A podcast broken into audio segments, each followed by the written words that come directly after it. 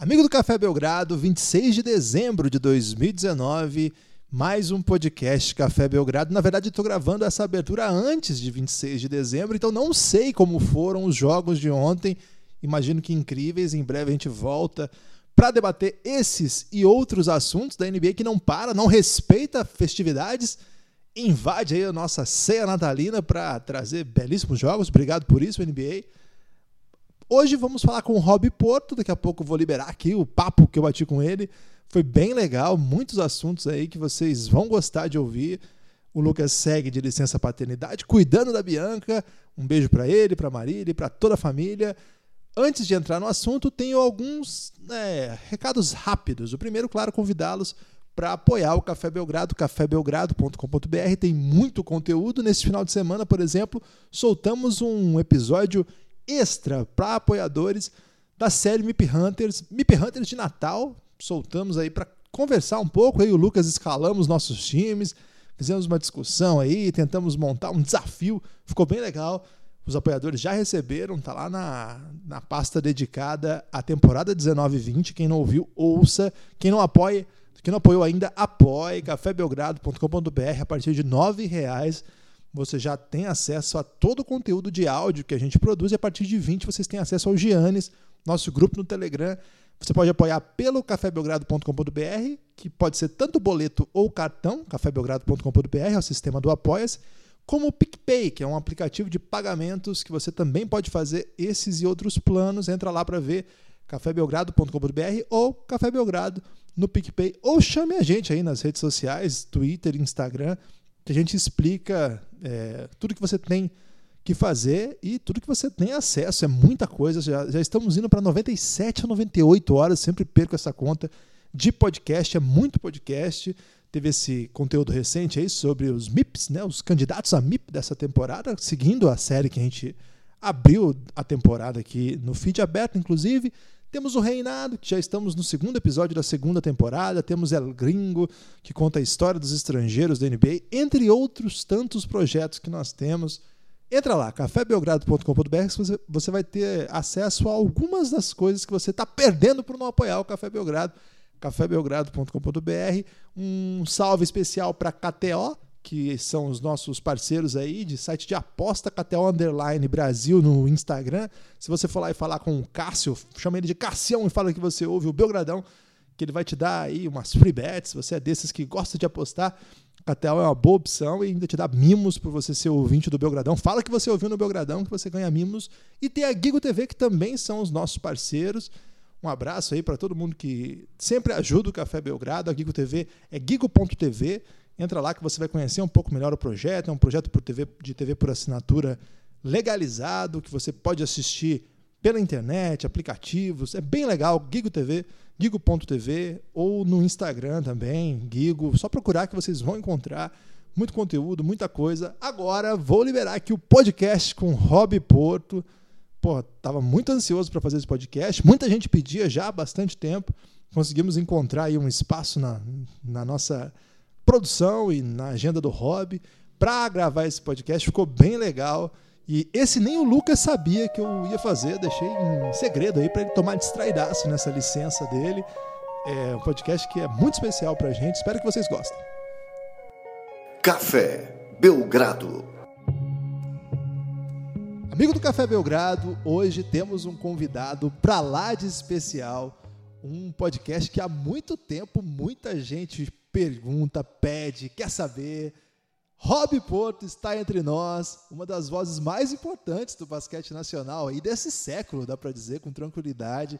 A voz da seleção brasileira nas últimas competições, várias histórias muita história para contar aqui. A gente vai conversar bastante hoje sobre basquete. O Rob não é só um narrador de basquete, ele vai por várias, vários ramos aí, futebol inclusive, mas no basquete ele se marcou aí nos últimos anos, sobretudo muito ligado à NBA e à seleção brasileira. Então ele está aqui hoje para conversar com a gente. Hoje o Lucas ainda está de licença paternidade.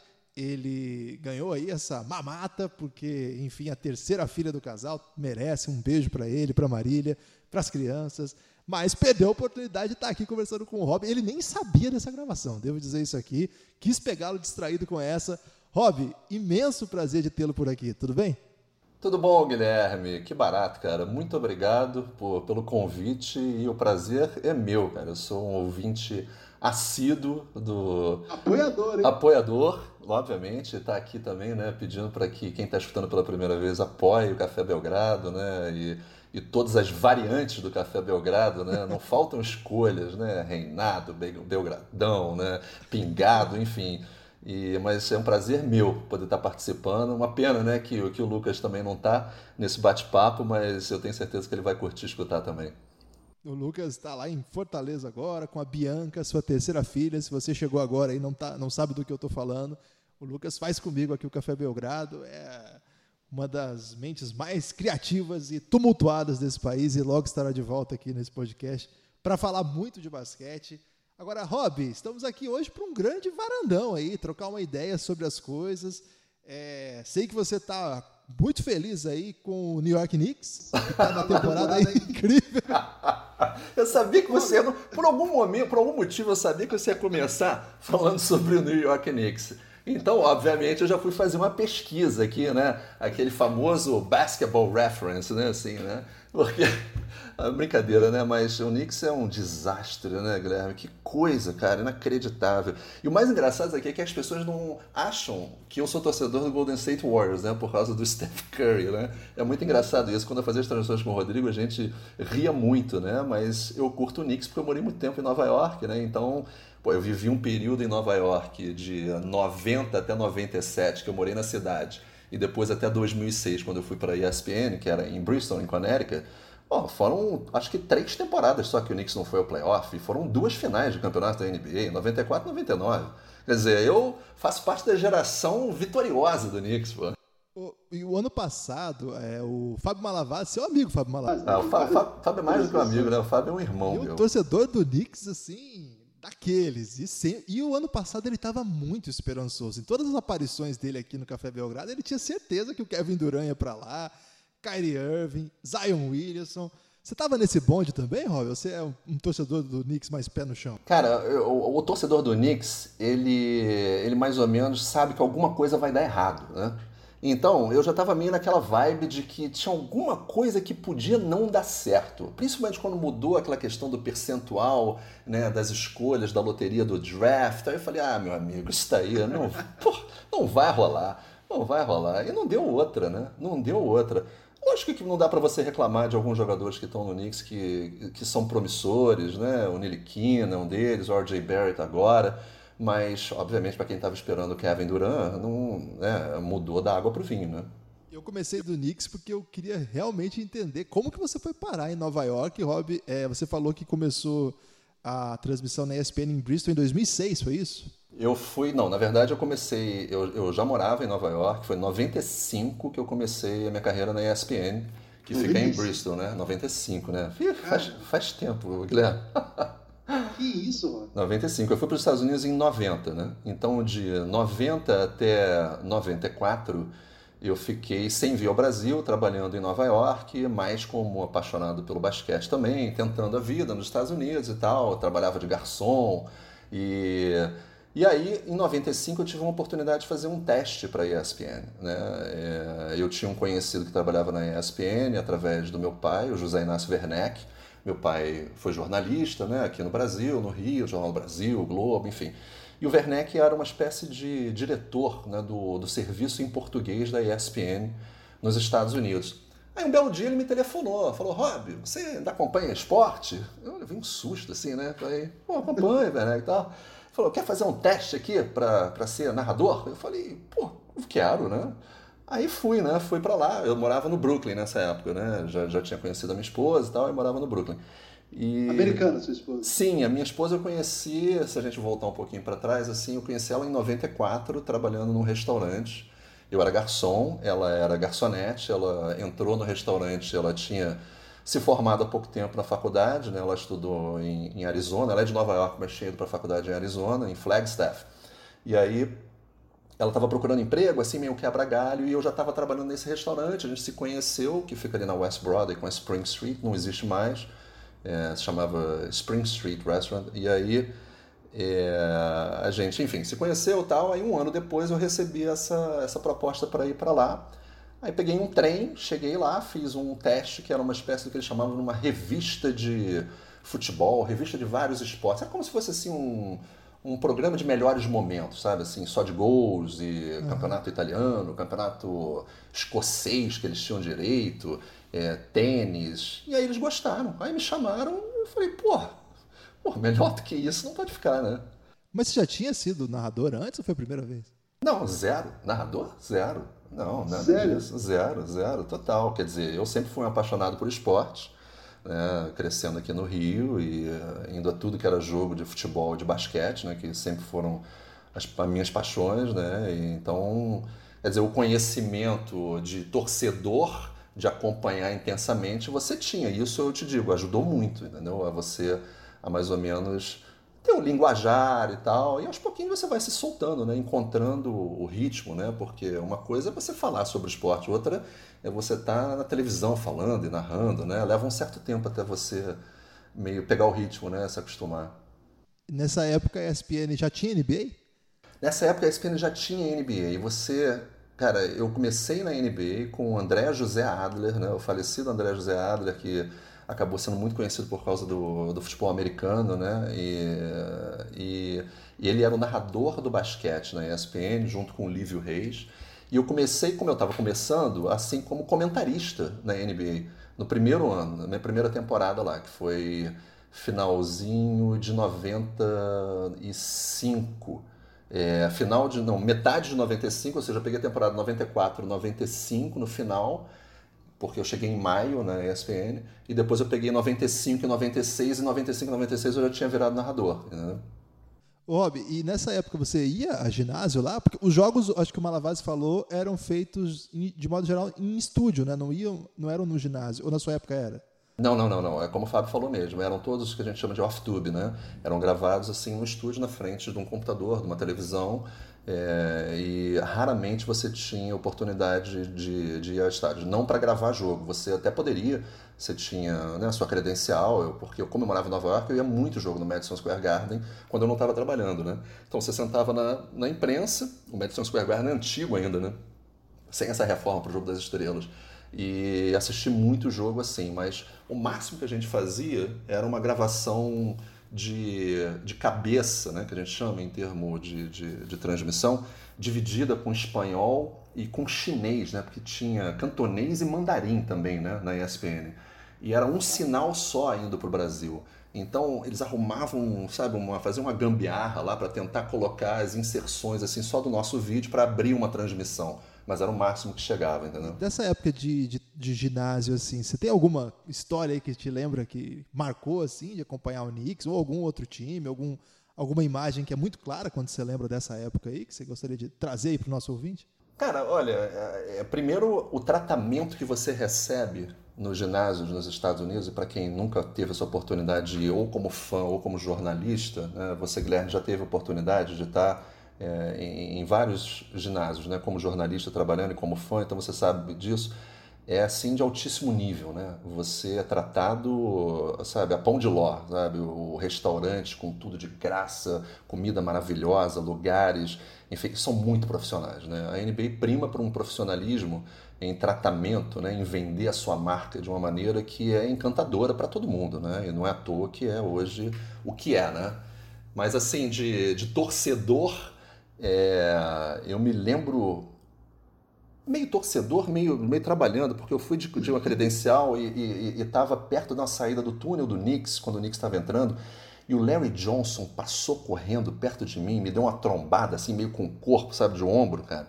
Cara, eu quase é assim... Grande. Cara, não, o Larry Johnson não só é grande, mas ele parece que ele, sabe, ele se movimenta como se fosse um cara de 1,70m de altura. É, não, é absurdo, assim, né? Essa impressão que eu acho que o torcedor às vezes não tem, só vendo pela televisão, e por isso que é bacana você ir no ginásio, é, é como esses caras são fortes, como são grandes e como são ágeis, né, Guilherme? Isso eu acho que é o que mais impressiona. Impressionante. O, essa época do Knicks aí, você pegou ainda Larry Johnson, Alan Houston, Pat Ewing no finalzinho ali, era essa turma? Essa turma já é a turma mais pra frente, né? Eu já não tava nem é, mas muito morando em Nova York, né? Mas eu cheguei a pegar aquela anterior, quando eu não estava trabalhando na ESPN, de 94, né? Aquele sim era um timaço, né? Aquele time de 94 era do, do Charles Oakley, né? Do, do ah. Starks, né? Do Charles Smith, do Mason. Esse time era espetacular, né? Porque a cidade enlouquece, né, Guilherme? O Nova York gosta muito de basquete, né? E então com o time tão bem, chegando tão forte como estava aquele time de 94, eu me lembro de fotografias gigantes do Patrick Hill em todos os pontos de ônibus da cidade, sabe? Ele naquela meio pronto para bater um lance livre, todo suado, sabe? Cara, você imagina uma cidade do tamanho de Nova York com tudo só assim posterizado com o time da cidade. É muito legal, né? E como é que vai ser isso agora com o Brooklyn, Rob? Porque assim, o New Jersey Nets tem uma trajetória muito rica, né? Muito bonita, com várias várias lendas. Jason Kidd levou esse time à final recentemente. Petrovic jogou por lá. É um time que, que tem a sua própria trajetória e agora vai para o Brooklyn é, disputar contra uma equipe, disputar, digamos assim, espaço em uma cidade que é grande o suficiente para isso, mas contra uma equipe ultra tradicional, só que, que faz muito tempo que não faz nada, né? assim, que não, não dá nenhum motivo para nenhum fã ficar animado. Como é que você acha que vai ser essa. Tem sido já, né? Essa chegada de uma franquia no Brooklyn para tentar fazer essa rivalidade. Você que morou no Brooklyn, não sabia que tinha morado no Brooklyn e torce para o Knicks. Como é que vai ser isso lá? Cara, olha, eu acho que você pode ver por várias maneiras diferentes, né? É, ficando do jeito que é, e aí você pode fazer aquela comparação do Los Angeles Lakers com Clippers, né? Quer dizer, hoje você tem um Clippers fortíssimo e um Lakers fortíssimo dividindo o mesmo ginásio, né? Uma coisa que era meio impensável, né? Assim, né? É, lógico que são posições diferentes, né? O Madison Square Garden é em Manhattan e a Arena do Brooklyn é um pouquinho mais afastada, mas não muito longe, né? Porque é, é totalmente viável de chegar de, de metrô, eu já fui lá várias vezes.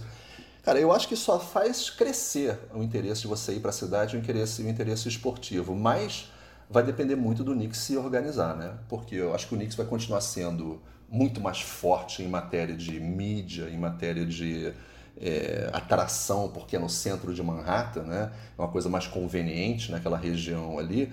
Mas tem que tomar um certo cuidado, porque quando você tem jogadores do peso, do Kyrie, do Kevin Durant, jogando no Brooklyn, e o Brooklyn começa a ganhar, ou seja, vai começar a ficar, mudar um pouquinho o holofote, né? E você sabe como é que é americano, né? ainda mais em Nova York, né? Eles vão tentar aproveitar o momento para colocar tudo em cima de quem está por cima, né?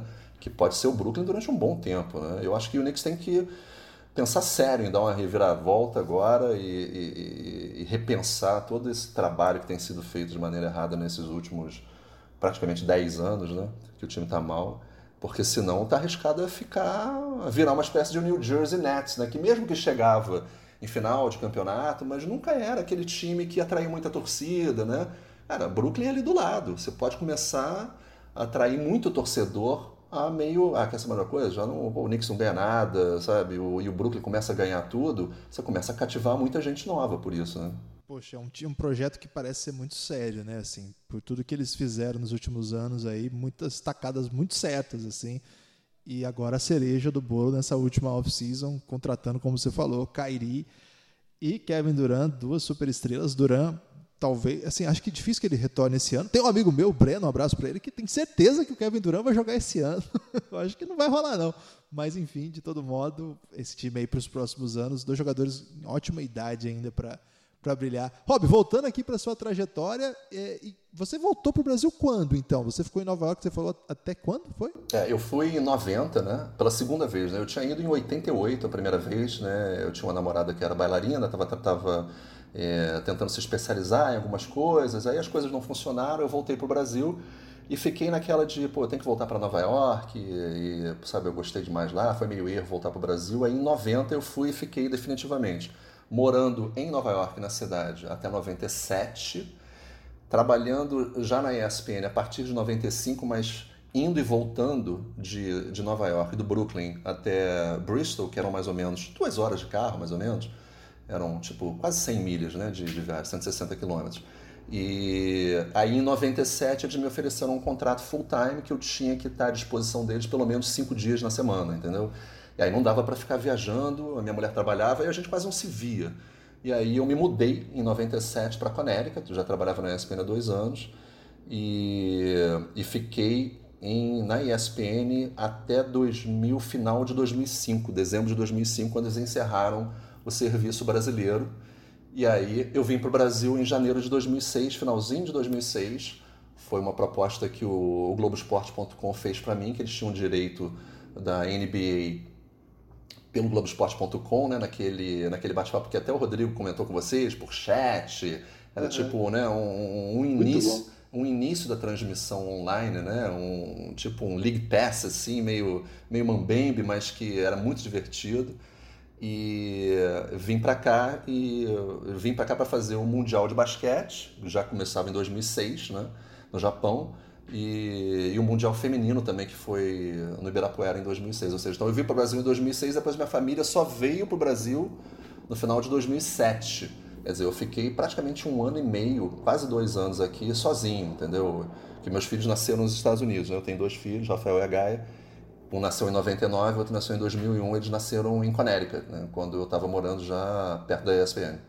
Antes de a gente entrar já nessa trajetória aqui, e vou perguntar algumas coisas sobre esse momento aí com o Rodrigo, é, esse, sobre esse final da, da ESPN lá, foi uma coisa assim que a ESPN daqui decidiu é, concentrar né, todos os canais. Antes era, antes era uma coisa assim que tinha vários. O ESPN Internacional, que a gente chamava na época, ficava só lá, né, nos Estados Unidos. Exato. Eles tinham aqui a ESPN Brasil, que era comandado pelo Trajano, ah, crescendo muito. E aí foi uma decisão do, da ESPN daqui de fechar isso. Eu queria que você falasse um pouco que, do que aconteceu com os profissionais que estavam lá, né? Porque eu, já falei com o Malavase, que está sempre aí no, no meio do basquete, é uma lenda aí, veteranaço do basquete. Você é um personagem conhecido, você falou do Adler. Quem mais estava nessa turma? Eu queria que você falasse um pouco, porque é uma, é uma página importante aí do, do esporte no Brasil, sobretudo para quem gosta dessa área de NBA, NHL, futebol americano, etc. O que, que aconteceu com aquele pessoal lá depois desse, desse processo? Olha, a decisão em si tomada, eu acho que foi uma, uma decisão é, financeira, né? enfim, porque não fazia sentido você concentrar um grupo nos Estados Unidos, um grupo no Brasil, é, se gastava muito mais, obviamente, com as pessoas morando nos Estados Unidos ganhando em dólar, é, onde você tinha o, jornalismo e os esportes brasileiros na ESPN no Brasil, é, e fazia todo sentido unir tudo isso, e aí é uma decisão empresarial, imagino que também tem aquela questão financeira, faria mais sentido ter tudo é, sendo administrado em São Paulo. É, do grupo de todos que estavam lá, é, eles fizeram proposta para duas pessoas virem para o Brasil. Eu fui uma delas, é, acho que o Trajano já comentou isso várias vezes, eles queriam que eu viesse para o Brasil, é, pra, mas seria para São Paulo, né? eu sou do Rio, então eles não me ofereceram algo que para mim fosse interessante, em matéria de, de pacote e tal, assim, e ao mesmo tempo eu tinha a oferta de vir para o Globoesporte.com, entendeu? Que era no Rio.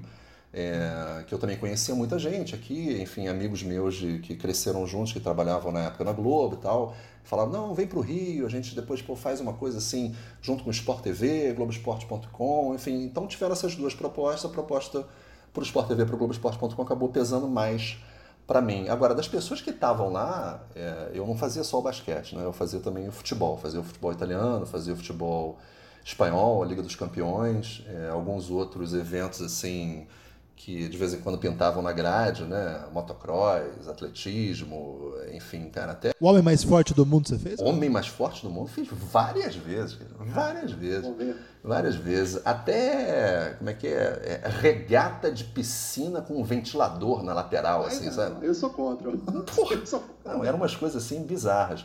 Mas era engraçado. É meio crossfit isso aí, se for ver. Né? Meio, meio crossfit mesmo, meio é. crossfit. Mas eu trabalhei, olha, com Flávio Pereira, que fazia futebol comigo, era comentarista, ele chegou a narrar durante muito tempo. Com Lívio Reis, o Lívio era um excelente narrador de basquete é, e de futebol também. É, com Regis Nastrovski, que era comentarista né, de, de, vários esportes, não só do basquete, mas do futebol e também de boxe. Roberto Figueiredo, Marco Alfaro, o André Adler, né, o José Inácio Werneck, que eu, que eu falei, o Fábio Malavase o inesquecível e insuperável Ivan Zimmerman, né, que era narrador de praticamente tudo, né, de beisebol, NFL, futebol, NBA, é um cara, gente finíssimo, o Ivan é um cara muito bacana. É, a Luciana Quaresma era outra que estava com a gente, tinha o Sérgio Cesário, que fazia o Sport Center, a Patrícia Teles também. É, muitos desses continuam nos Estados Unidos ainda. É, o Flávio Pereira continua trabalhando na Dazon, ele faz transmissões de lá. É, volta e meia tem uns, algumas outras coisas que surgem também. O próprio Fábio Malavaz, que está envolvido né, com, com a Vivo e com coisas do League Pass, e também em projetos dele particulares para vender programas. É, o Lívio, de vez em quando, tem feito alguma coisa também, mas um pouco mais esparsa, saiu um pouco dessa, dessa questão do, é, de narração. O Marco Alfaro e o Roberto Figueiredo foram para um lado de WWF, né, aquelas lutas de bem americano e tal. E enfim, eu mantenho contato com alguns, com os que são mais meus amigos, né? Que é o Malavase e que é o, o, o, Flávio Pereira, né? Que são os que eu tô sempre batendo papo, né? É, mas cada um deles foi para um lado, né? Porque a ESPN fechou assim o serviço brasileiro. O Eladio Sandoval era outro que estava lá também, né? Que foi narrador da rádio Cidade aqui no, no Brasil nos anos 80, que foi um sucesso aqui no Rio de Janeiro. E ele era o cara da voz da, dos que a gente chamava de promos, né? Que são as chamadas, né? Então, é, nessa terça-feira, NBA e tal, aquela era a voz do, do, do Sandoval, que era uma voz de, de rádio fantástica. Ele continuou lá durante muito tempo, fazendo ainda as chamadas da ESPN, durante anos e anos. E, é, o Jacó Kramer fazia o tênis. Cara, era muita gente, muita gente boa, que a gente tinha direito de várias, vários eventos que eram fantásticos. Imagina, você tinha direito da Liga dos Campeões da UEFA, você tinha o Campeonato Espanhol a partir de 96, Campeonato Italiano, Campeonato Escocês, Campeonato Holandês, você tinha alguns jogos do Campeonato Brasileiro que passavam em tape delay, né, que a gente falava que era gravado e passado depois, NBA, NFL, NHL, né, Major League Baseball, era, era a vastidão de esportes internacionais de direitos que tinha, cara, era espetacular. Foi uma, uma página importante aí da, de quem gosta de, de, desse, dessas ligas americanas no Brasil, né? Da ESPN também, como, como um todo. Agora, aí você vai parar lá no Globo Esporte com esse projeto inovador. Eu lembro, é, foi uma grande novidade pra gente. Era um jogo, se não me engano, eram um ou dois jogos por semana. Você pagava uma mensalidadezinha, era bem baixa assim. É, e aí durava, você tinha a possibilidade de acompanhar lá, acho que era mensal isso, era mensalidade. E era você e o Rodrigo Alves, é, a dupla que até pouco tempo estava junto no Sport TV, é, fazendo o jogo da NBA pela internet, né? A gente naquela época era muito diferente da atual, mas de alguma maneira até o Rodrigo falamos, é, falamos sobre isso no último podcast mesmo. Ali tinha uma comunidade muito interessante de basquete, né? Voltar para o Brasil, Rob, como é que foi e já encarar uma realidade assim outro mundo já, né? Outra, outra, outro, ao mesmo tempo na Globo, que é a maior, maior empresa de jornalismo do país, mas num projeto bem restrito, cara, na internet. Como é que foi desbravar esse território aí? Olha, foi super divertido, é um aprendizado fantástico e uma oportunidade sem igual. Primeiro porque é, não foi só para o Globoesporte.com que eu fui, né? Foi uma espécie de um namoro com o Sport TV, eventos na Globo também, né? Verão espetacular, enfim. Então, quer dizer, as pessoas que me conheciam de transmissão na época da ESPN, que chegava aqui a cabo, na TVA, ou seja, era um universo muito restrito, né? Era só para as pessoas que mesmo fanáticas, assim, né?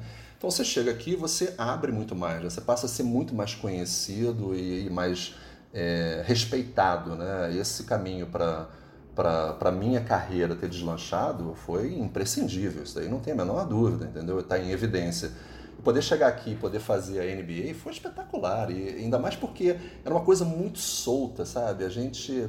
É, teve um momento que chegou a ter um estúdio, a gente tinha assim um, três câmeras fazendo algumas, alguns cortes e computador, mas era, era tudo a gente que bolava, sabe? Não tinha restrição nenhuma ali. Eu junto com o Rodrigo, a gente sabe, imaginava prêmio, e o negócio da questão do, do chat, que só cabia 40 pessoas no chat. Às vezes, nem a gente conseguia entrar no chat, entendeu? Porque às vezes caía o chat naquela época da internet ruim, né? Era meio internet de escada, né? Não era nem coisa meio a cabo, não.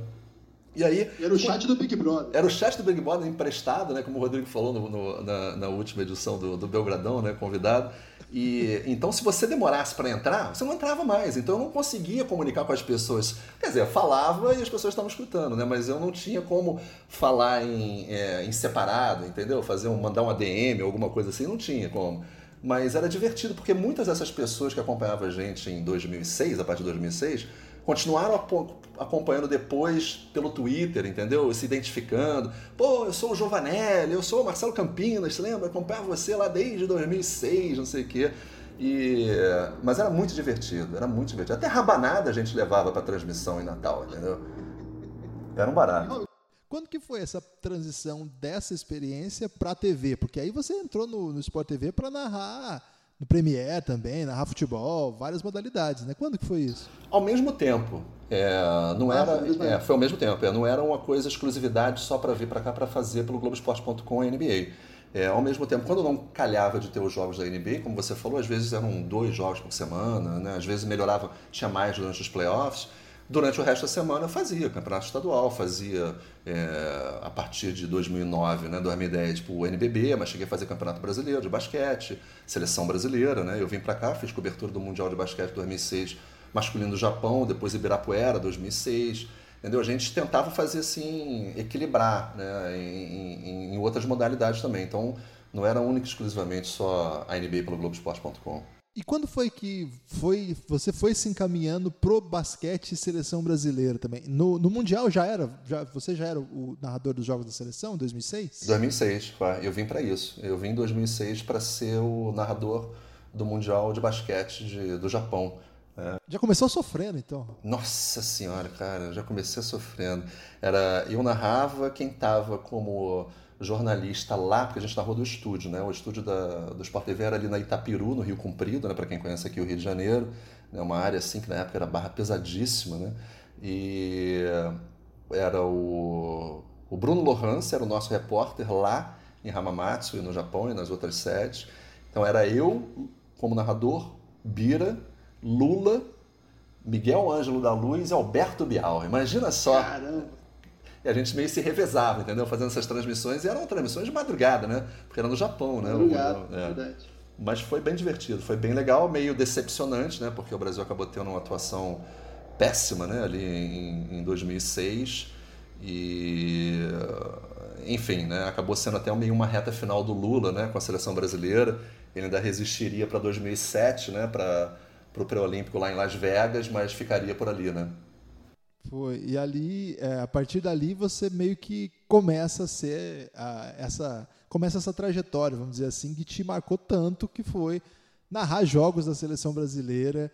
É, é diferente, né, Rob, narrar jogo de seleção, assim, porque a impressão que eu tenho é que o jogo da seleção você narra numa emoção assim, cara, tem, acho que ficou muito é, marcante aquela cena das lágrimas que você teve nas Olimpíadas, agora a narração da vitória contra a Grécia. Mas a impressão que me dá é assim que o jogo de seleção é um negócio que te tira do eixo, assim, que te bota em outro lugar, assim, para narrar. Parece que você entra numa, numa zona livre, assim, de, de qualquer outra coisa a não ser curtir aquilo ali. Quando começou isso? Quando você sentiu que esse era o tom? Porque imagino que isso não vem assim do primeiro jogo, no primeiro campeonato. Como é que foi essa caminhada para chegar a esse ponto? Eu acho que começou, Guilherme, eu acho que a sua percepção, eu acho que está certa. Eu acho que tem um, tem, tem um tom diferente mesmo de narrar jogo da seleção brasileira, né? Para gente que gosta do basquete, para gente que acompanha e conhece a história do basquete brasileiro, é o que, que o basquete significa para o esporte nacional, né? O que já significou de tantos heróis, de tantas conquistas, né? De Olimpíadas, de campeonatos mundiais, de, de participações marcantes e você vê o basquete nunca conseguindo né, chegar no patamar que ele sempre deveria estar, é uma coisa muito frustrante. Né? Então, e, e, às vezes eu até, às vezes eu acho até que me peco por ser motivo demais durante as transmissões do basquete, porque você acaba meio perdendo um pouco a concentração, né? Você fica muito é, ah, não, mas pode, Brasil pode. pois é, cara, mas você, cara, você, e é engraçado que às vezes tem gente que reclama, fala, não, não pode torcer assim pro Brasil, Brasil e Argentina tem que ser equilibrado. Eu falo, pô, pelo amor de Deus, né, cara? Eu não vou torcer pro Brasil durante o jogo da seleção brasileira de basquete? Pô, quando é que eu vou torcer pro Brasil, então? Então, sabe? Mas eu acho que foi mais ou menos a partir de 2007 contra aquele timaço da Argentina que tinha uma escola que sempre acabava com o Brasil, Guilherme. Cara, naquele, naquele pré-olímpico de, de, de Las Vegas, é, eu acho que a Argentina ganhou do Brasil duas vezes. Eu acho que o Escola fez uns 50 pontos em cada jogo. Essa é uma coisa inacreditável. Esse aqui o Nenê machuca no comecinho do jogo, na, na, na semifinal? Esse da semifinal, cara, eu, não, eu, te confesso que eu não tô me lembrando. É, também, é porque foram tantos também. A escola batendo na gente. Mas era inacreditável, cara. O escola parecia que ele tinha nascido para jogar contra o Brasil, né? Então, quer dizer, e obviamente a rivalidade entre Brasil e Argentina vai aflorando, vai crescendo, né? E, e, e obviamente com respeito, porque o time da Argentina sempre foi um timaço e continua sendo, né? Até esse Mundial de 2019 a gente pôde ver isso. Mas eu acho que foi mais ou menos a partir dali. Eu acho que foi a partir daquele, daquela Copa é, Pré-Olímpico das Américas de 2007, em Las Vegas, que eu comecei a sentir que, sabe, tinha que dar um pouco mais de, de gás para a seleção brasileira, que merecia um pouco mais de, sabe, de carinho, sabe? 2006 tinha sido uma coisa muito decepcionante, né? E o Brasil não, não, não pode ser lembrado só por aquela, aquele desastre de 2006, né? Pois é. E aí, em 2011, a gente tem um, um feito heróico, assim, histórico. Acho que talvez. E você, você tava lá, né? Tava lá, tava eu e o Alfredo, estávamos juntos lá pela basqueteria. E esse, esse, essa narração sua eu não ouvi, Rob. Essa narração é porque eu tava lá no, no ginásio no dia. E, cara, a gente tava. A gente tentou ser muito respeitoso ali na zona de imprensa, né? Só que não tem como você não ficar muito empolgado. O Brasil nunca ganhava da Argentina. E você está na casa dos caras. A geração dourada inteira, né? Genóbio, Escola, Pepe Sanches, Oberto. Cara, tava todo mundo lá. Nocione. E o Brasil ganha dos caras lá dentro, né? Uma atuação incrível, assim. E a gente começa meio que torcer, assim, meio cuidadosamente. Mas tem hora que não dá mais. E aí os caras começam a ficar meio putos. Assim, Pô, olha, eu vou, eu vou, te contar uma história de bastidor desse Brasil. Foram dois Brasil e Argentina, né? Que depois teve a final que a gente perdeu, mas já estava classificado para a Olimpíada, enfim, né? Não, não importava mais ali. Mas no primeiro, quando o Brasil ganhou, né? Quando você está fazendo a transmissão, você vai para um, um, um evento internacional, então você contrata uma equipe é, aqui é o pessoal que te ajuda, né? Faz equipagem, não sei o quê. Você, você paga, aluga uma espécie de que a gente chama de um caminhão que fica para fazer uma espécie de um meio-campo com a comunicação do Brasil e com quem está dentro do ginásio, né? Uma coisa, é... enfim, e são obviamente todos argentinos, né? Então, quando eu tenho durante a transmissão, e todo mundo tem, um botãozinho que você aperta, que a gente chama de talkback, né? ou então caguete, que você fala com a comunicação que está fora do ginásio, dentro do caminhãozinho, regulando som, imagem, né? take de é, para chamar o repórter, enfim, fazendo aquela comunicação falando no seu ouvido. E era todo mundo argentino e torcendo contra o Brasil, né? Então o Brasil jogando bem, eu apertava o botão e gritava dentro do, do caminhão, sacaneando os argentinos. Aí, porque, pô, o Brasil jogando demais ali dentro, ganhando. Aí teve um momento que o nosso coordenador apertou o botão e falou assim: Rob, pelo amor de Deus, para de sacanear os argentinos aqui dentro, porque a porrada vai comer aqui. Os caras já estão muito putos. Falou, pelo amor de Deus, não faz mais isso. Eu falei, beleza, Gustavo. Aí eu parei, né? Aí, cara, mas era muito engraçado isso, porque tem essa rivalidade, né? eles ficavam sacaneando o Thiago. Pô, esse é o Thiago Splitter, horroroso, sabe? Eles entravam na comunicação para me encher o saco também. Era muito engraçado isso. Durante o jogo, isso? Durante o jogo, cara. Durante o jogo. Pô, você não faz ideia do que acontece durante o jogo numa transmissão. Que isso! É, essa ali foi um, foi um marco porque o Brasil voltou às Olimpíadas, né? O Brasil não frequentava aí a Olimpíada desde 1996, Atlanta. E dali em dia 2000 o Brasil não, não conseguiu vaga. Atenas o Brasil não consegue vaga. Sydney o Brasil não consegue vaga. E aí o Brasil volta às Olimpíadas antes de ter. É, já, tinha, já tinha decidido que a, Olimpíada de 2016 seria no Brasil mas o Brasil teria que conquistar a vaga em quadra também, né? Não valeria só voltar às Olimpíadas sem é, por, por, convite, né? Então ali foi muito legal essa geração do, do que teve o comando do Rubem Manhano. É, talvez tenha, tido, tenha sido esse o grande feito, né? O time não teve grandes resultados, nenhuma competição em alto nível assim com medalha, por exemplo, que a gente pode dizer assim que marcou época, mas uma vitória contra a Argentina dentro da Argentina com todo mundo é, é, engraçado que esse campeonato o Brasil perde ainda na final para a Argentina, mas o que ficou muito marcado foi a vitória, porque era quando valia, né? Era fase de classificação, mas aquilo ali meio que abriu o caminho para o Brasil. O Brasil enfrentaria a República Dominicana, empurrava Porto Rico para a Argentina. Então tinha, uma, tinha um quadro ali de, de responsabilidade importante, acho que naquele, naquele cenário ali, que ajudou um pouco a, a contar um pouco melhor a história dessa geração, né, Não, sem dúvida nenhuma, Guilherme. Você estava lá, você pode dizer tão bem quanto eu. o clima num, num, jogo de basquete, né, num ginásio aquele, Ilhas Malvinas lá, né, que é um dos maiores ginásios da Argentina, é, com a torcida argentina gritando o tempo todo ali dentro, é uma, é uma coisa assim, é, é impressionante. E não, não, é pouco impressionante, é muito impressionante. É muito, e eles são, obviamente, apaixonados por esse time de basquete vencedor, né, que é o time dessa geração olímpica, meu amigo, é uma experiência assim, independente do resultado, você vê um jogo da Argentina, da Argentina, é uma coisa para qualquer apaixonado pelo basquete ficar né, enlouquecido. Rob, você tava nas Olimpíadas de Londres? Você fez em loco os jogos? Sim, sim, sim. Tava lá. Pô, tava naquele jogo do Carmelo, que ele mete sei lá 35 pontos, não sei quantas bolas de três. Teve um momento que eu peguei o meu, meu caderninho de recordes da, da Olimpíada. Pô, joguei pro lado e falei, pô, Bira, cara, esse cara não tinha como acompanhar mais e tentar fazer, sabe? Qual era o recorde anterior da Olimpíada? Eu falei, ah, chegou na hora que eu falei, ah, dane-se. Pô, vamos mais procurar essa porcaria, não. Aquele jogo contra a Nigéria, aquela enfiada das, dos Estados Unidos ali dentro, foi lá naquela O2 Arena, né, também. Foram jogos bacanas aqueles em, em Londres. E aí, mas Londres não estava fazendo só o basquete, estava fazendo milhares de coisas, né? Era natação de manhã, é, atletismo, vôlei de praia, aí tinha o basquete de noite. É um ritmo meio enlouquecedor, mas a gente fez a cobertura dos jogos todos de em loco em 2012. Eu acho que o pessoal bota você para sofrer muito, porque 2012 teve aquela bola do Friedzon, não foi? Senhora, cara, inacreditável, né? Inacreditável aquela derrota do Brasil ali. É vivo para você, assim, quando eu falo desse lance? Você, lembra exatamente na, do lance no ginásio? Como é que é? Assim? Porque imagina, a transmissão deve ter muita informação, muita tela. Tem o cara, sei lá, você acabou de contar uma história que fica o cara da van te, te mandando conectar. Motorista de van é perigoso, viu? Perigoso, perigoso, perigoso. Ali não, ali não tinha ninguém, nenhum russo me, me conectando, nem nada, não. Mas, mas é, o Brasil perde um jogo bobo ali, né? Acaba. É, podia ter ido um pouco mais adiante. E Olimpíada é, é aquela coisa, né? Você, às vezes, por causa de uma vitória, você não está numa semifinal de Olimpíada, né? E, e, acaba sendo muito custoso, né? Uma derrota às vezes até mais dolorida, né? Como foi 2016 contra a Argentina, aqui no Rio de Janeiro também, aquelas duas prorrogações. É... E não, a gente lembra, a gente lembra alguns com mais detalhes do que outros, né? Eu acho que eu lembro mais esse de 2011 em Mar del Plata contra a República Dominicana, o jogo da vaga, obviamente.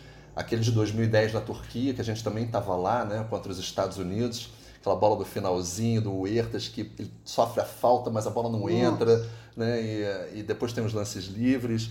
É, são uns jogos assim que, que doem, mas também em compensação tem uns jogos de vitórias magníficas, né? Eu acho que o jogo da vitória contra a Argentina em 2014 no Mundial, e a gente também estava é lá, é, pô, é espetacular. Né? O Brasil dá uma surra na Argentina, atropela de uma maneira assim que tava com aquelas derrotas todas anteriores engasgadas, né? E aí e vence a Argentina na Espanha, o Raulzinho joga uma barbaridade daquele jogo, né? Também foi bem marcante aquilo. Eu acho que também foi, foi um dos jogos mais bacanas de narrar, aquela vitória contra a Argentina. É, de todas essas histórias, ficou muito marcada a vitória do Brasil contra a Espanha em 2016, né? Que foi que você virou meme, Rob. Foi ali que você virou meme pela primeira vez? Eu acho que sim, né? Pode ser que eu tenha virado meme antes, né? Você Como é que é virar meme, Rob? É, você tem que levar na esportiva, né, Guilherme? Pô, pô, você vai ficar puto da vida? Não, pô, hoje em dia. Né? Não, mas é um meme bom aqui. Exato, é, faz parte, né? Então você tem que levar numa boa, é, é, curtição, acho que legal. Aí eu saía do ginásio ali meio pra tomar uma água, ir no banheiro, trocar de roupa, sei lá, os caras, pô, o cara que chorou, ah, lá ele ali. Os caras de longe apontando, sabe assim? Muito engraçado isso. Mas, não, mas aquela vitória contra a Espanha ali foi, foi, foi demais, foi espetacular. Agora, a culpa de eu ter chorado ali foi do Hélio Rubens, que é muito mais emotivo do que eu. E ele começou a ficar emo emocionado demais na, na, quando a gente foi ali para montar a cabine, né? Para ficar de frente para a câmera, para conversar depois do jogo. E o Hélio, o Hélio muito emocionado, né? Começou a não se conter. E obviamente você está naquele calor, naquele clima, né? Da vitória logo ali depois. E aí o Renatinho, que era o nosso comentarista, ainda começou a instigar mais, aí não deu, né? É difícil de segurar mesmo. por, por, por, muito tempo você ficou narrando os jogos FIBA, né, de modo geral, e o basquete nacional, que era o NBB, que era comandado, tinha na, no Sport TV o canal que controlava as transmissões, tinha é, inclusive exclusividade, passava muito jogo. Nessa época, imagino que você circulou muito aqui pelos ginásios brasileiros também.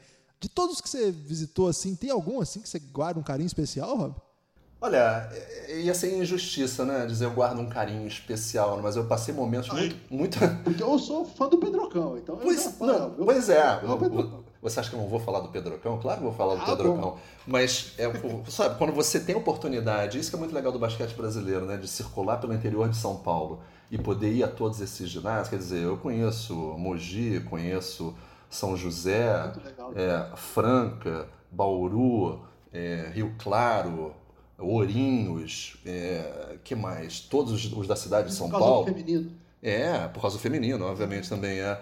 E, então, sabe, o clima de cada ginásio, dependendo, obviamente, da, da, da situação do time na hora, é, um- é um espetáculo à parte, né? O Pedrocão, por ser o maior de todos e pelo fanatismo da torcida francana, é, é um lugar, assim, que todo apaixonado pelo basquete tem que conhecer, né? Tem que sentir o clima. Mas eu sou odiado, né, no Pedrocão, né? Porque eu fiquei muito É marcado. Ah, no- nossa, né? Ô, Rob, torcedor do Flamengo, vem aqui narrar o jogo do Flamengo, não sei o quê. Pô, me odeiam no Pedrocão, né? Aquela coisa, porque era uma época onde o Flamengo. essa, não. O Flamengo, pô, nossa senhora, é assim uma coisa inacreditável, né? Porque a torcida em Franca é fanática, né? Absolutamente fanática. E, então, tiveram vitórias memoráveis do Flamengo ali dentro, em Franca, que você narra na emoção do momento, você passa a ser torcedor do Flamengo, né? Quer dizer, então você não é, sabe, você, você chega no Pedrocão, ah, vem esses carioca aqui torcer contra os times de, de São Paulo, não sei o quê. Então, pra mim não tem nada a ver, né? E a mesma coisa em Bauru, pô. Eu fui xingado por uma moça numa cadeira de rodas, pô, em Bauru, pô. Pô, Não, sério, é sério. verdade. Eu falei assim, falei, não acredito. Eu virei pro Bira, falei assim, Bira, cara, é sério? Essa moça me xingou, essa senhora nessa cadeira de rodas, cara. Eu falei, que isso, cara? Aí eu falei, ah, meu Deus do céu, cara, eu tenho que ir embora, assim, né? E esse, esse período aí ficou muito marcado assim pelo, pela transmissão do Sport TV, do NBB. Só que nos últimos anos aconteceu um pouco o inverso. Né? Ah, o, o NBB sai do Sport TV e chega a NBA. E aí você reencontra a NBA em outro mundo agora, né? Uma- um desafio novo, narrar no Sport TV. É, canal que você já estava há bastante tempo, mas um canal que ainda precisava criar sua identidade de transmissão de NBA. Como é que foi essa, essa primeiro essa transferência, né? Sair um pouco dos ginásios nacionais, voltar para o estúdio, mas voltar a narrar NBA, que era, imagino, uma paixão antiga. É, sempre foi, né? A gente sempre acompanhou, né? Mesmo depois de, de terminar o trabalho ali no, no Globoesporte.com, né? Que durou duas temporadas e meia, mais ou menos. Quando a- o Sport TV anunciou que tinha né, o contrato da NBA, apesar de não ter as finais, mas tinha as finais de conferências, é, pô, foi super bacana, né? E, e aí te abre uma possibilidade, e eu acho que a gente começou a fazer uma coisa bem legal ali dentro do, do canal em matéria de, da transmissão da NBA, que era a ideia de ir o menos possível para o intervalo, sabe? Tentar valorizar ao máximo o que está sendo mostrado, porque é um espetáculo à parte, né? Visualmente, né? Mesmo que não seja durante os jogos, os jogos né? em, em melhores momentos e coisa assim, e tentar inserir uma participação que no início era um pouco mais seletiva, mas é, porque o Sport TV tinha um, um certo receio de abrir muito para a participação de internauta.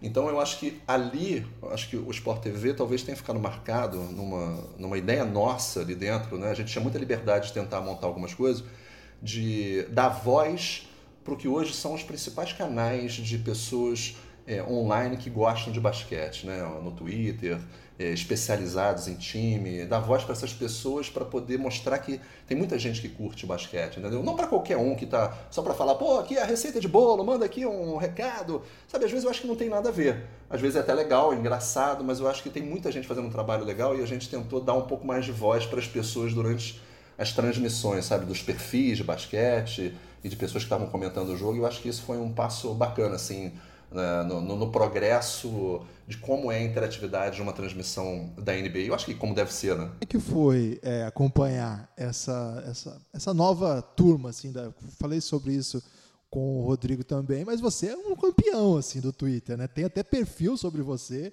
que é o Ajuda Rob Porto. Você já, Já viu viu isso? aí? isso? Já, já, já vi, já vi, já vi. De vez em quando eu vejo algumas, algumas colocações do perfil. Eu acho engraçado, porque eu saí do, eu saí do Twitter, eu acho que foi em 2011, uma coisa assim.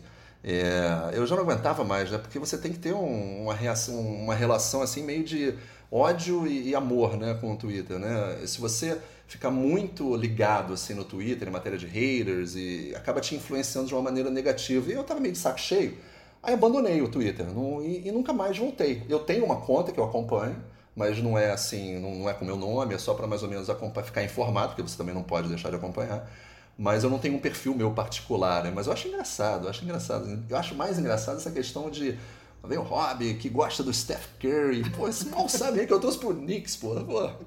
O Steph Curry ficou. É, você também pegou a época áurea aí do, do Golden State, né? Então, Tava narrando o Stephen Curry toda semana. O tempo todo, né? Pô, acabando com o Knicks e, pô, torcedor do Steph Curry, olha só, não sei o quê. Não, e pior não é isso, né? Pior que a, a, mulher, a irmã da minha mulher, ela mora em Oakland, né? Então os filhos dela são todos torcedores do Golden State Warriors, né? Camisa do Clay Thompson, aquelas coisas todas assim.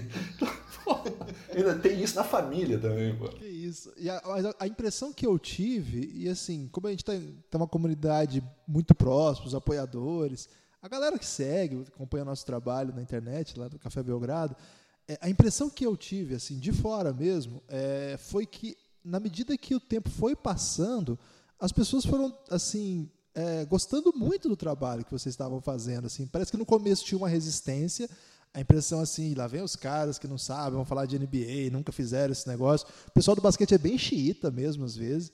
Assim, tem uma, é nem um termo adequado politicamente, que é bem é, intolerante às vezes é, para várias coisas, assim, como se tivesse uma razão em si mesmo, etc. Só que a impressão que eu tive é que aos poucos vocês foram conquistando, acho que um pouco por conta dessa, dessa interatividade, mas muito pelo trabalho mesmo. Vocês foram conquistando uma simpatia geral, assim.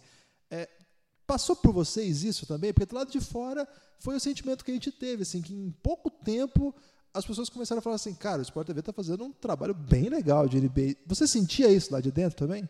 A gente sentia um pouco de aversão, assim, né? Eu acho que eram, eram transmissões bem díspares, né? A, a, a do, do Sport TV é da ESPN, né? Eram, a transmissão da ESPN é uma transmissão muito mais popular, eu acho, né? O, o Romulo é um cara muito mais expansivo, né? Tem o jeito dele de narrar que pô, é maravilhoso. Mas eu acho que ninguém tem que copiar isso, né? Você tem que fazer o seu lado, né? O Everaldo, pô, pô tem um cara melhor para narrar, como o Everaldo, que faz tudo também. Sabe? Eu acho que todos têm o seu valor. Agora, sabe, não adianta você querer ir para uma outra emissora achar que eles vão ter que narrar igual a outra, né? Você tem que, sabe, você vai dizer que o Rodrigo Alves não tem não tem é, gabarito para falar sobre NBA ou Marcelinho Machado, né? Pô, pelo amor de Deus, né? Sabe, é, eu acho que hoje se formou um, um grupo ali de comentaristas dentro do, do canal, narradores são ótimos, mas que é, pô, é muito bom, né? É muito bom, muito dedicado, conhecedor. E eu acho que quem ganha é quem está vendo hoje em dia, que tem todas essas opções para poder ver na televisão né? e, e, e online. Eu acho que demora um pouquinho, né? Para você conquistar o público, ver que está tentando fazer um trabalho legal. Acho que tem vários erros às vezes, né? Às vezes você erra em algumas coisas, às vezes o que você quer montar não é muito permitido pela emissora, né? Eles não te abrem. Eu queria muito mais ter participação de perfil interagindo com a gente de uma maneira até mais é, é, in loco, sabe? Sabe, ter pré de jogo na época que eu estava trabalhando lá. Mas às vezes não cabe dentro da grade, ou então aquela questão financeira, não dá para trazer o cara, acaba meio, sabe? E, e, aquela coisa que o Rodrigo falou na última edição do, do bate-papo. É, a audiência do basquete ela é muito pequena ainda, entendeu? Então, para você chegar num ponto onde eu quero ter um pré de meia hora sempre nos jogos de basquete, você vai ter que provar que isso vai dar uma audiência melhor do que o outro programa que vai estar tá entrando e cobrindo aquela meia hora, entendeu? É, é muito difícil às vezes lidar com isso e às vezes quem está vendo em casa fica chateado, né? Pô, os caras demorando para entrar, vai começar no Sport TV 3, ninguém avisa.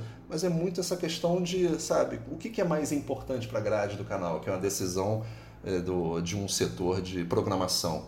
Não é, não, sabe, não, não, cabe a gente dizer. Então você ainda luta contra isso também, entendeu, Guilherme? Uhum. A impressão assim que eu tive é que vocês acharam um tom muito legal assim. Eu, eu sou suspeito porque assim, eu sou muito amigo do Rodrigo há muito tempo, mas enfim, fica muito claro assim que o trabalho de vocês dois juntos era incrível, assim, vocês tinham dá para ver uma parceria assim, né, de, de camaradagem mesmo, afinal trabalham juntos desde 2006 de basquete inclusive, mas tinha um tom muito legal assim que, que casava muito bem E é por isso que a sua saída deixou muita gente surpresa, assim, muita gente. Eu imagino, você falou aí que não tem o Twitter oficial, mas acompanha. Eu acho que você sentiu isso ali nas redes sociais, um carinho enorme, assim, né? Porque eu lembro quando eu postei a notícia, acho que saiu num site, é, foi um choque, assim, para mim, mas para todo mundo também, né? Do tipo, porra, os caras, agora que os caras acertaram, né? Acertaram a mão, acertaram o timing. A gente tá meio triste ainda, vou falar a verdade para você assim. Eu aqui não represento ninguém, mas falo aqui pelo, pelo Café Belgrado, 50% do Café Belgrado, mas o Lucas concorda comigo. A gente ficou triste com a sua saída, não queríamos não, viu, Rob? Não, obrigado, obrigado pelas palavras, né? Eu também estou triste, obviamente, né? Eu não, não, não gostaria de ter saído, mas é uma decisão da empresa. A empresa quer tomar outros caminhos, né? Tem os seus motivos, eu não concordo mas vai fazer o quê? Né? É, se não te querem lá, você tem que seguir um outro caminho. E a gente está trilhando. free agent agora? Pois é, eu tô um free agent agora, né? Mas só para jogar pelo Knicks eu não vou conseguir um salário muito bom, não. Ou talvez, não, lá, talvez, lá até, cons talvez até consiga né, um tempinho de quadra no Knicks, né? Mas não com o meu problema de hernia de disco, eu não entro nem em pelada de criança, não dá. Mas, é, olhando, obviamente, a minha, minha, minha ideia é continuar no Brasil ainda. Obviamente você tem que ver que o mercado aqui, você tem que ser realista, é um mercado restrito, mas é, a ideia ainda é continuar por aqui. É, eu estou mexendo meus pauzinhos, conversando com as pessoas que eu acho que são certas e quem sabe, né? As coisas vão, vão funcionar aí em breve, né? Não, não, não gostaria de sair, gostaria de continuar envolvido, não só com basquete da NBA, mas com o esporte em geral aqui. É, eu acho que eventualmente, mais no futuro, eu vou acabar voltando para os Estados Unidos. Daí não. Sabe, meus filhos estão indo para lá, meu filho já estuda nos Estados Unidos, a minha filha está indo para lá agora ano que vem também para a faculdade. Então eu vou ficar aqui com a minha mulher, que é americana, já querendo mais me matar porque os filhos estão longe, né? Então, é, mas a ideia ainda seria continuar durante um, um tempo. Vamos ver se funciona, né? Se o mercado volta a me abraçar. Esse, é, a sua última transmissão quando foi, Rob? Rapaz, eu não. Sabe que eu nem me lembro. Eu acho que foi uma transmissão da Liga Sul-Americana de Basquete. Que o Botafogo venceu o Corinthians há pouco tempo atrás. Eu ia te perguntar o que, que você tem feito desde então aí. É, foi, foi tipo umas férias? Você está assistindo muito o jogo? Como é que tem sido aí a sua rotina? Olha, eu tenho. Você acaba fazendo muita coisa, né? Eu tinha aquelas pilhas de livros que eu queria ler que nunca conseguia terminar de ler, né? Tipo, é, a história do Marechal Cândido Rondon, junto com a história do Nietzsche e, enfim, coisas sobre uh, política que você vai lendo e, e não tem tempo de. Durante as transmissões, eu tenho conseguido dar uma uma diminuída na minha pilha de livros, assim, é, pensado também um pouco mais no futuro, de como que eu posso voltar a me encaixar aqui dentro. Mas eu tenho visto os jogos, obviamente, eu continuo acompanhando os jogos. Os jogos do Knicks me irritam um pouco, então eu não tenho visto muito os jogos do Knicks. mas, mas vi muito a Liga Sul-Americana, até porque eu estava envolvido, então acaba, você acaba ficando meio assim, acompanha, depois acompanhei o show fazendo, o próprio Guto, né, dando a sequência do, dos jogos. Passei raiva, hein, Rob? Nossa, olha, e, e... você passou raiva? Passei raiva, passei raiva. não foi pouca, não, hein? uh... O, mas eu achei muito legal que o Corinthians e que o Botafogo chegaram à decisão da Liga Sul-Americana, sabe? Porque você sabe disso, né? O Corinthians tem uma história no basquete espetacular, né? De jogadores que marcaram época na seleção brasileira. Sabe, o Corinthians era uma seleção brasileira jogando basquete, né?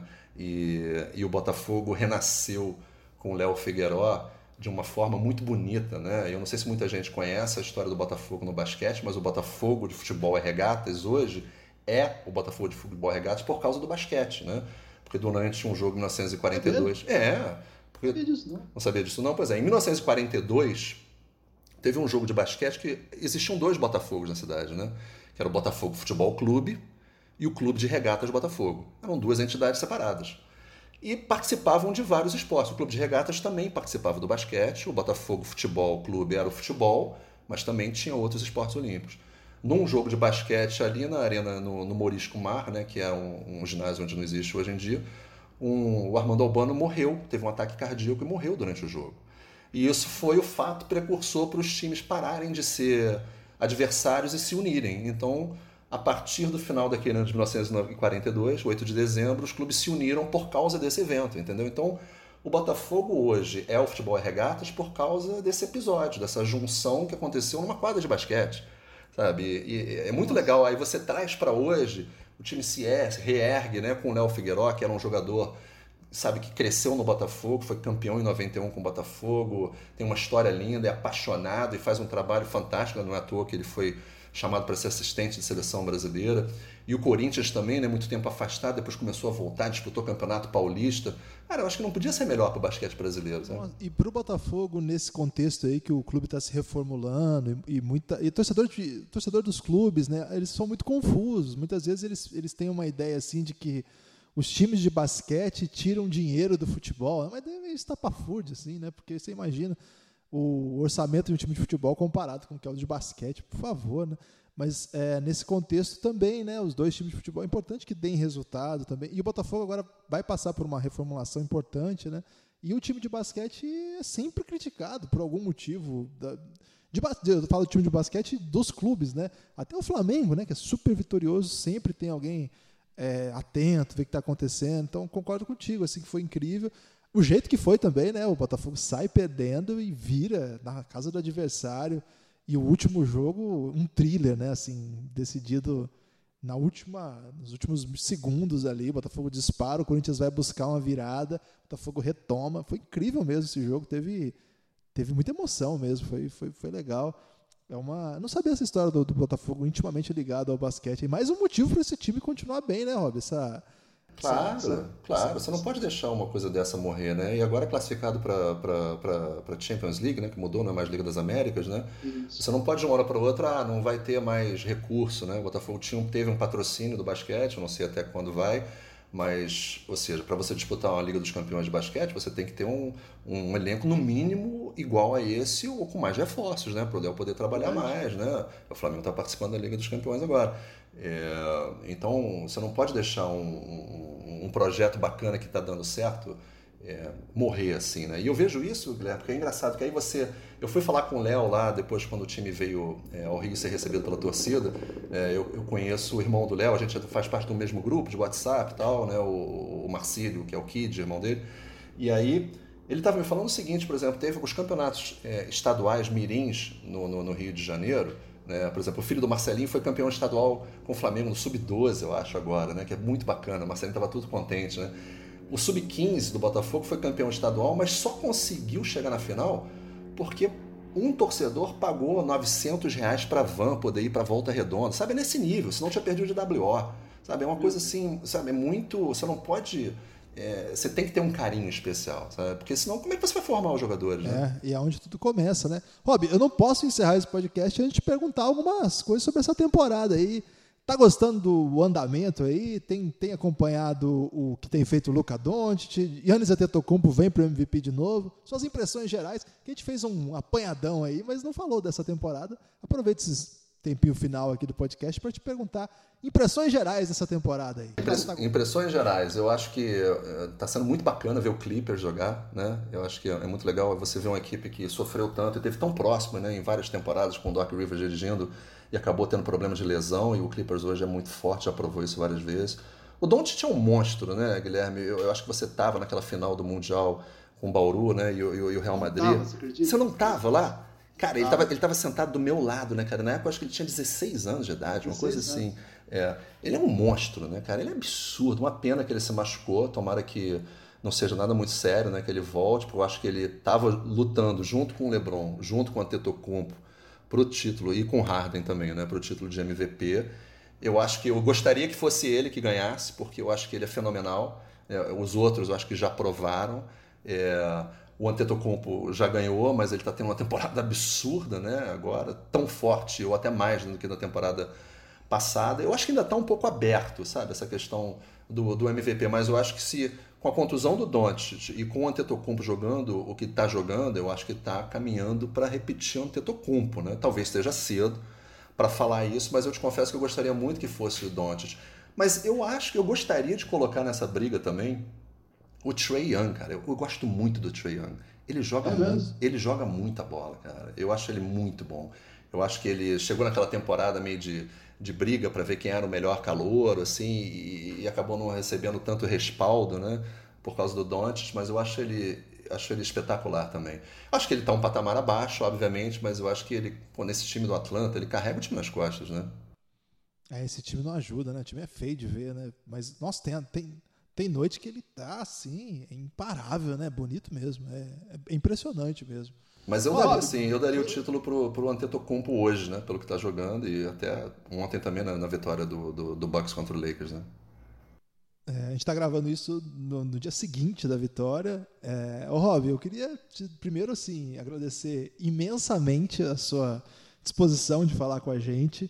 É, não só pela, pela disposição de falar, mas por toda a moral que você deu pra gente aí nas transmissões e pô, ajuda muito mesmo. Você sempre deu a força, então a gente tem, tem nem palavras para agradecer aí. E falar que a gente está esperando aí, esperamos que você volte logo. Queremos você no basquete, né? Então tomara que você vá para um lugar que tenha basquete. Mas se for para outro lugar que não tenha basquete, a gente acompanha também. Não pode ser só futebol americano ou surf, que eu sou contra. Surf não dá. Surf não dá. Dura 15 horas e não acaba nunca. E o Brasil ganha, as pessoas gostam, isso está me preocupando muito. Surf não dá, mas tirando isso, acompanhar para onde for. Mas obrigado mesmo, Rob. É, espera logo tê-lo de volta. Mas você tem direito a destaque final, porque aqui no Café Belgrado tem destaque final. Olha, Guilherme, primeiro eu quero agradecer né, a vocês, agradecer ao, ao, Lucas, que apesar de não estar presente, né, dar o parabéns para o Lucas, né, por mais uma menina para a família, né, é bacana demais você poder ser pai, né, eu fui pai é, quando meus filhos nasceram, assim, um nasceu em janeiro, no meio da, no comecinho da, da, da no meio da temporada, né? Eu saí do hospital já para ver um jogo de basquete, narrar um jogo de basquete lá na ESPN. É, eu sei, é, é dureza. Mas o meu destaque final, cara, eu tenho. É difícil ter um destaque final, mas eu tenho visto umas postagens muito engraçadas. E hoje eu vi uma, eu vi que o Rodrigo falou sobre aquela da, da, da disputa do, do, do, Michelangelo, né, que, que acabou viralizando no Twitter. Hoje teve uma menina, né, que é a Samantha, Manta Alves, que é o arroba Manta Alves, que postou uma coisa muito legal sobre um subúrbio carioca aqui, que é Madureira, mostrando uma, umas imagens assim, dançando. Eu acho que é, vale a pena dar uma olhada, sabe? Ela é, é uma menina bacana. E o outro cara que eu acho que eu recomendo acompanhar também, que é muito bacana, que fala sobre coisas do Brasil que são importantes hoje, é o Luiz Simas, que é um, historiador. Eu acho que você ia gostar muito também, Guilherme, porque é a sua praia. É um estudioso, sabe, de, das religiões e, e dessas características particulares brasileiras que são às vezes estão meio esquecidas aqui. Eu acho que tem que dar valor a essas coisas que estão fazendo falta hoje em dia. Mas olha, obrigado por ter me chamado e para quem está escutando, se você ainda não é um, um ajudante, um contribuidor do Café Belgrado, está perdendo muita coisa. Que isso, cafébelgrado.com.br. Rob, muito obrigado. Tudo de bom aí, Feliz Natal, próspero ano novo. E seguimos nos falando aí. Esperamos você de volta aqui com o Lucas para ele te falar coisas absurdas aí, do tipo Phoenix Suns. Você viu que a gente passou um Café Belgrado inteiro sem falar do Phoenix Suns? Vai acreditar, né? Que isso, né? Quase impossível, né? É, essa é a oportunidade, cara. A gente tem que aproveitar quando o Lucas está fora para fazer isso. Forte abraço. Abração, Guilherme.